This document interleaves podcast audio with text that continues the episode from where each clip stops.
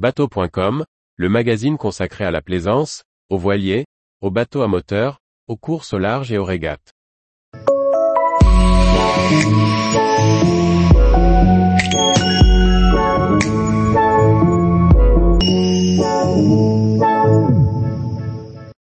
Nettoyage des bateaux et eau à bord, des mœurs à changer d'urgence. Par Briag Merlet. Interdiction de laver les bateaux, limitation des remplissages de réservoirs.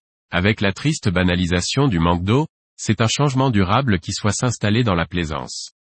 Le printemps 2023 est tristement marqué par une sécheresse précoce. Les côtes de la Méditerranée manquent gravement d'eau et les restrictions sur la consommation du précieux liquide pleuvent. Dans plusieurs départements de la côte, les interdictions de laver les bateaux par pénurie d'eau douce, auxquelles on avait malheureusement commencé à s'habituer en fin d'été et début d'automne, sont déjà en vigueur en ce mois de mai 2023. Au-delà du lavage, les capitaineries et clubs nautiques mettent en place un contrôle bienvenu de l'usage de l'eau.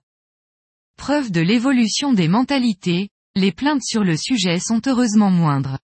Des solutions se mettent en place et l'on voit émerger des solutions dans les ports. Des produits pour le lavage des bateaux sans eau arrivent sur le marché. Des systèmes de pompes mobiles à eau de mer pour nettoyer les ponts se développent.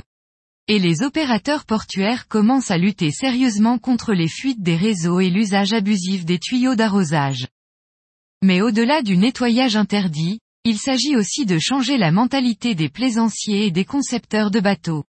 Il existe moult pratiques lorsque l'on navigue pour le loisir pour économiser l'eau, en cuisine, pour la toilette ou tout autre usage. Ces efforts des plaisanciers devraient aussi être facilités par les constructeurs, en imaginant d'intégrer plus de récupération d'eau de pluie, ou tout simplement en remettant en standard des à pied et des circuits d'eau de mer. Alors, saisissons ces nouvelles restrictions pour faire passer le message, entre nous sur les pontons, mais aussi aux concessionnaires et constructeurs.